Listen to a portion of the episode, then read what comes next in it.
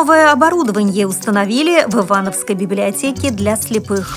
В Ставрополе подведены итоги грантовой программы «Вижу сердцем». Изобретено очередное устройство, помогающее ориентироваться незрячим людям. Далее об этом подробнее в студии Наталья Гамаюнова. Здравствуйте! Здравствуйте! Современное спецоборудование для чтения книг незрячими и слабовидящими людьми поступило в две библиотеки города Иваново. Презентация оборудования прошла в Ивановской областной библиотеке для слепых, сообщает правительство области. Ивановская специальная библиотека для слепых пополнила свой фонд на 124 комплекта тактильных книг. Также приобретены читающая машина Сара, брайлевский принтер с голосовой поддержкой и тифлофлеш-плееры, говорится в сообщении. Читающая машина актуальна прежде всего для учащейся молодежи, так как учебная литература для незрячих студентов практически не издается.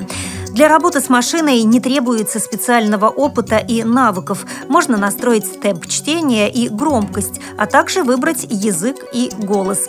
Читатель может взять отсканированные и сохраненные на дисках книги домой, а в Центральной научной библиотеке в Иванове были установлены программное обеспечение для распознавания и чтения OpenBook и брайлевский дисплей.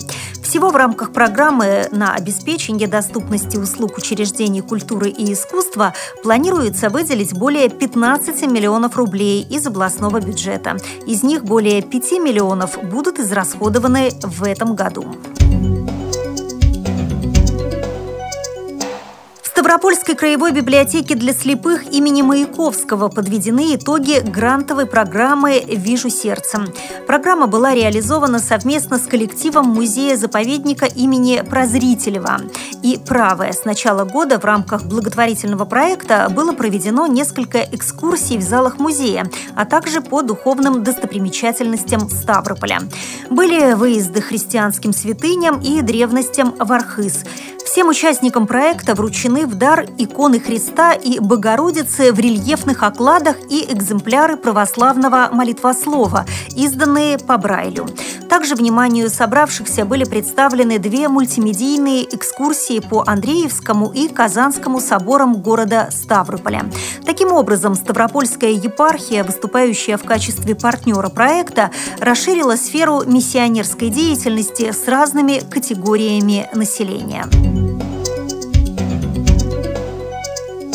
Агентство Middaily сообщает о том, что создан очередной прибор, призванный помочь слабовидящим людям ориентироваться в пространстве. Прибор способен просканировать комнату, построив виртуальную карту помещения. Для этого используется мультисенсорная технология. Ее автор Ян Мюррей из университета Кутрин назвал систему Indoor Navigation Project. По его мнению, для слабовидящих людей это полноценная замена обычной трости. Основной плюс заключается в том, что устройство, в отличие от трости, может сообщить владельцу, какие объекты находятся в отдалении. Также система позволяет получить динамическую картину происходящего. На так называемую карту заносятся статические и движущиеся предметы. Оцениваются изменения скорости изображения и звуковая информация. Прибор определяет направление и расстояние до границ объектов по мере передвижения человека. Подсказывает, где где начинается лестница или неровности пола.